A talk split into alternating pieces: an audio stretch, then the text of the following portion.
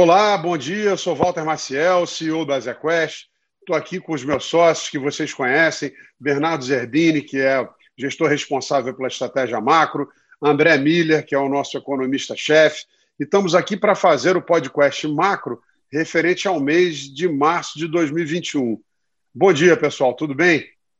Bom dia, Walter, tudo bem você? Tudo certo. Tudo bem, acho que temos aí um, um, um mês rico aí de assuntos para discutir.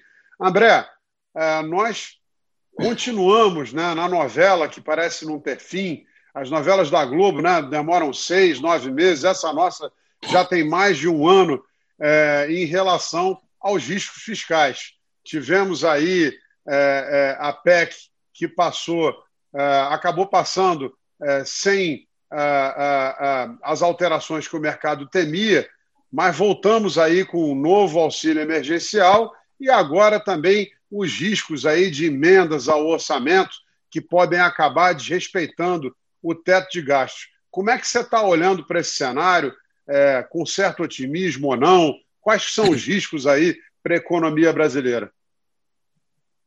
Então, essa questão fiscal, como você bem colocou, né, acho que desde agosto do ano passado, pelo menos, a, a, gente vive um momento em que sempre surge né, uma nova questão é, que deixa né, todo o mercado, os analistas em geral, preocupados. Né? Então, é, é, de certa forma, né, a gente teve. Começou o mês de março né, com a aprovação da PEC emergencial num prazo curto, é, com vários dispositivos bastante interessantes no sentido de é, controlar né, a despesa pública num prazo mais longo do que um ano, né? então diversas coisas estruturais, não só para o governo federal, mas também para estados e municípios foram incluídos na PEC, é, que foi assim, então, portanto, um resultado bastante positivo.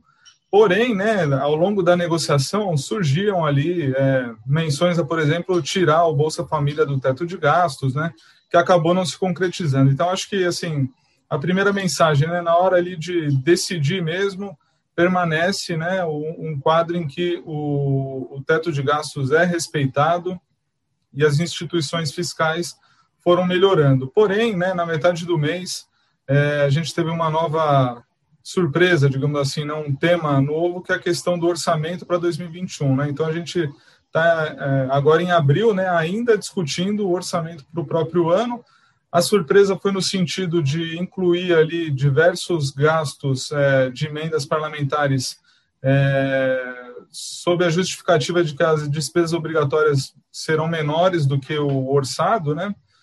Mas, assim, o que a gente sabe é que ao longo do tempo essas despesas obrigatórias terão que ser pagas e, fatalmente, sob o teto de gastos, essas emendas que foram infladas, elas não é, não vão é, não vão não vão se realizar em despesas, né? Porém, é, tudo isso gerou mais ruído, né? Tem gerado e aumentado a incerteza do mercado, é, que já vem aí de muitos meses, né? Uma digamos assim uma insatisfação com essas seguidas tentativas de brigar por mais orçamento, né? Eu acho que assim sobre o teto de gastos e a restrição que a gente tem para 2021 é de fato bastante grande, é natural que haja uma discussão né, entre legislativo, executivo, entre os próprios ministros dentro do executivo, é, a briga ali pelos recursos. Né? Porém, acho que nesse quadro atual, né, depois de um endividamento tão grande em 2021, é, a tolerância a esse tipo de coisa diminuiu muito. Né? Então, acho que a principal mensagem é que,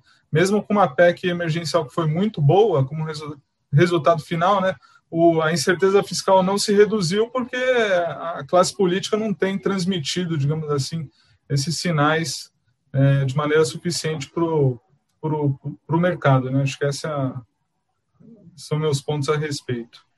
É, parece que é um barulho constante. Né? A gente conseguiu aprovar a independência do Banco Central, a PEC é um aperfeiçoamento é, da lei de responsabilidade fiscal indo para estados e municípios, e o mercado parece ainda estar tá com o mesmo desconforto de antes. Só que olhando para isso, a gente também teve desorganização da oferta em função da pandemia e começamos a ver dados de inflação um pouco mais preocupantes, né? Inclusive, depois de chamar a participação também do Bernardo, porque começamos a ter aqui diferentes projeções aí uh, da taxa Selic ao longo do ano. Começando por você, André, como é que você está olhando para esse quadro de inflação e qual o teu grau de preocupação? É, a gente tem né, aumentado a expectativa de da, da, a projeção da nossa inflação aí ao longo desse primeiro trimestre. Hoje a projeção cenário base é de 4,9% para o ano, né, que é assim é portanto um nível acima da meta. É, e ele, né, para esse cenário base fazer sentido, assim, o que a gente vê é uma desaceleração da inflação daqui para frente. Um cenário base em que assim a gente tem uma reorganização fiscal no sentido é, e também né, o, o, uma diminuição grande aí da questão da, da pandemia, né, em termos de contaminação. Acho que esses são os dois fatores principais, né, indo para um, um, ambiente mais estável. Né. Então, assim, não teria uma nova rodada de depreciação cambial, por exemplo, nenhum choque é, vindo do exterior. Nesse sentido, né, esse é o nosso cenário base, mas esse risco fiscal que se traduziria né, em aumento, novo aumento aí da taxa de câmbio, né, acho que esse seria o principal é, risco para essa projeção. Né, assim, era que esse descompasso entre oferta e demanda, principalmente no setor industrial, ele vá arrefecendo. Né, acho que essa é, é uma das razões pelas quais a gente projeta essa inflação ainda em 4,9% é, em 2021. Mas os riscos eles são para cima, né, em função principalmente desse risco fiscal e da né, a, a, a, desorganização no ambiente econômico que isso causa, né, tem causado, na verdade. É, por outro lado, a gente está vendo aí é, é, um ambiente internacional bastante positivo, né? E algumas novidades em relação aos Estados Unidos. Como você está é, vendo isso e como é que isso afeta a economia brasileira? A gente viu, né, ao longo desse mês de março, né, novas indicações de pacotes fiscais. Né, então, é, nos Estados Unidos, principalmente, assim, a economia lá tem recuperado de maneira muito forte é, em função da vacinação, né? Então, acho que esse é um, um cenário que é, a gente pode prever, né, que vai acontecer no Brasil daqui a alguns meses, né? Acho que tem essa indicação positiva de que a vacinação funciona e que ela vai permitir é, a reabertura da economia à frente, né? Primeiro, então, primeiro por esse fato. Agora, é, acho que o principal nos Estados Unidos é então um crescimento muito pujante, vindo de um nível baixo, né, em função da pandemia. É, a inflação no curto prazo mais pressionada também pelas mesmas questões que a gente viu aqui, né, exceto pela desvalorização cambial, que no Brasil foi bem maior do que em outros países. É, e nesse contexto, né, o Fed muito tranquilo, né? Então, é, eles têm reafirmado sempre que podem, né, sempre que discursam aí, né, os membros do comitê, é, uma tranquilidade muito grande com relação à inflação, é, são efeitos transitórios, o mercado de trabalho ainda bastante longe dos objetivos de longo prazo do Fed.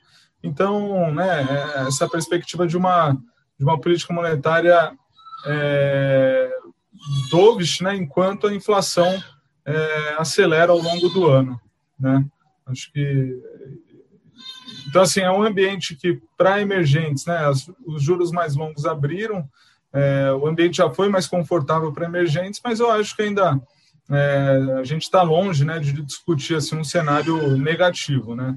Eu diria assim, acabou, né, assim o, o, o ambiente mais é, de, de, maior liquidez, né? Mas é, a gente ainda vive num mundo de juros baixos, né? E, por enquanto, não vejo um grande movimento disso é, sentido de é, aumento ainda maior dos juros, né? Em função aí de é, uma inflação que sai de controle, né? Acho que esse é um é um risco, é, mas ainda não há nada que indique que ele vai se materializar. Bernardo, é, acho que com esse pano de fundo aí do André, queria te fazer duas perguntas. Né? A primeira, como você está olhando para todo o cenário macro do ponto de vista estratégico, a gente teve um mês de excelentes resultados né? É, em março de 21. Conta um pouco para a gente é, quais foram os, as posições que mais contribuíram para esses resultados e como é que você está olhando é, do ponto de vista é, de estratégia para frente. Então, com relação ao mês passado, a gente conseguiu monetizar o nosso cenário bastante construtivo na economia internacional, principalmente na economia americana. Então, as posições compradas em bolsa americana realmente é, trouxeram bastante ganhos para o fundo. Além disso, a gente teve posições compradas em bolsa americana também, em trades relativos contra é, moedas de emergentes também que foram beneficiadas por um dólar mais forte durante o mês e um S&P mais alto. Isso também contribuiu bastante para a performance do fundo. E a gente tem posições é, compradas em inflação curta é, no Brasil que também é, se beneficiaram. Então, é, esses são. E a bolsa brasileira teve um catch-up do mês, né, de fevereiro, né? Ela devolveu um pouco da queda de fevereiro, subindo em março, que também ajudou é, na performance. É, com relação à estratégia, né, a gente tem, a gente mantém esse cenário construtivo externo. Acho que é, não tem indício nenhum de que é, teremos soluços é, no curto prazo. Pelo contrário, né, nossa sensação é que a atividade continua melhorando os números de economia continuam demonstrando essa atividade melhor. Com certeza a gente vai ter um aumento de yields nesse, nesse, nesse nosso cenário, nada grotesco, acho que é, o yield sobe por conta de melhores números, melhor atividade e uma expectativa maior de inflação e talvez uma antecipação da normalização monetária pelo FED. Né? Acho que é um pouco mais o mercado, à medida que a economia vai melhorando, né? os números de emprego vão melhorando, os números de atividade vão melhorando, né? Os PMIs vão melhorando. É natural esperar que o mercado antecipe né, a normalização monetária dos Estados Unidos. Isso tudo vai depender é, muito da inflação que o André falou, né? Do, do, do target de inflação é, do próprio Banco Central americano. Ele já assumiu que vai ser uma inflação, vai assumir uma inflação acima da meta, né? É, tem que ver quanto tempo isso vai durar, se vai ser transitório ou não. Então, a gente está longe ainda desse, desse objetivo do FED. Estamos a caminho dele, é, sem sustos, e muito benéfico para risco. Né? Então, a gente não vê essa reversão é, de aversão a risco do curto prazo se revertendo é, nos próximos meses. Então, a gente mantém um cenário construtivo, mantém as posições compradas em S&P, a gente diminuiu um pouco as posições é, relativas no book de S&P contra moedas, e a gente aumentou, nesse cenário de melhor atividade, juros para cima, a gente aumentou um pouco a posição dos livros relativos é, tomados em taxa de juro americana e brasileira. Né? A gente gosta de ter uma posição comprada e uma outra vendida, ou seja, né, uma redia a outra, esse é o conceito do livro relativo. Nesse ambiente de atividade melhor externa, que eu já comentei, e de retomada brasileira e normalização monetária no Brasil, a gente gosta bastante dessa posição.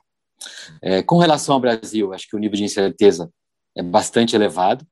O nosso cenário base é um cenário construtivo, né? Acho que o André é, já trouxe isso para o nosso podcast, né? Acho que a gente acredita que a vacinação vai ter efeito, que a atividade vai voltar é, no segundo semestre, mas com certeza esse debate fiscal ele joga contra todo esse nosso cenário, ou seja, então o grau de incerteza vindo do fiscal vai aumentando mas o nosso grau também de, de certeza com relação à vacinação ele é alto, né? A gente está vendo aí, né, é, doses maiores vindos, a gente entende que o mundo está se esforçando, né, para produzir vacina e está com cheiro que pode sobrar vacina, né? Então acho que o Brasil precisa é, é, monetizar essa oferta de vacina e continuar fazendo o que está fazendo, ou seja, a nossa expectativa é que cada dia vão ter mais vacinados durante, né, por dia durante os próximos meses, o que vai trazer a normalidade de volta, a reabertura de volta, e vai ser refletido na atividade econômica e na taxa de juros também, né?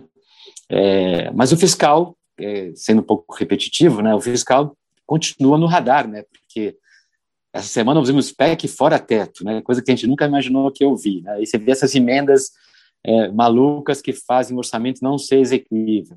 Isso tudo traz um pouco de incerteza, mas eu, eu, eu, eu tendo a acreditar que essa incerteza vem da piora da doença também. Então, a partir do momento que essa doença arrefecer, né, ela, ela é, começar a melhorar nos próximos meses, acho que o debate político melhora e o debate fiscal melhora. Né? Então, tudo vai depender dessa velocidade de melhora. Então, a gente continua construtivo, prefere refletir é, esse nosso cenário construtivo em bolsa é, brasileira, continuamos com a posição comprada em bolsa intacta, isso vem desde o ano passado.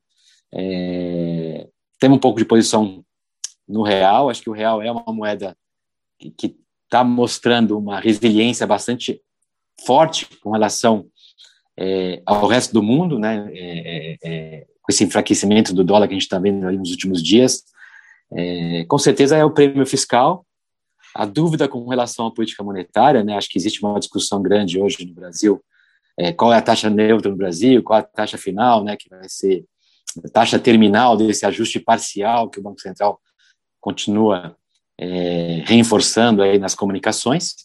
É, isso tudo traz um pouco mais de incerteza para o real. Com certeza, a subida da taxa de juros no Brasil ela é positiva para o câmbio, a gente acha isso. É claro que a magnitude dessa subida vai ter um impacto maior ou menor no câmbio.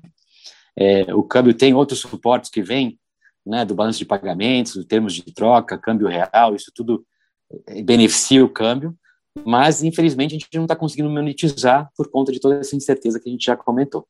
Então a gente continua com uma visão cautelosamente otimista é, com o câmbio. Maravilha, pessoal. É isso aí. Agradeço aí, acho que foi um, uma troca aí bacana de informações. Tem muito material para os nossos parceiros e investidores. A gente vai continuar sempre é, postando nas redes sociais, no Instagram, no LinkedIn e também no nosso site notícias relevantes. E quaisquer dúvidas que tenham, entre em contato com o nosso time comercial. Bernardo, André, muito obrigado. E mês que vem estamos de volta.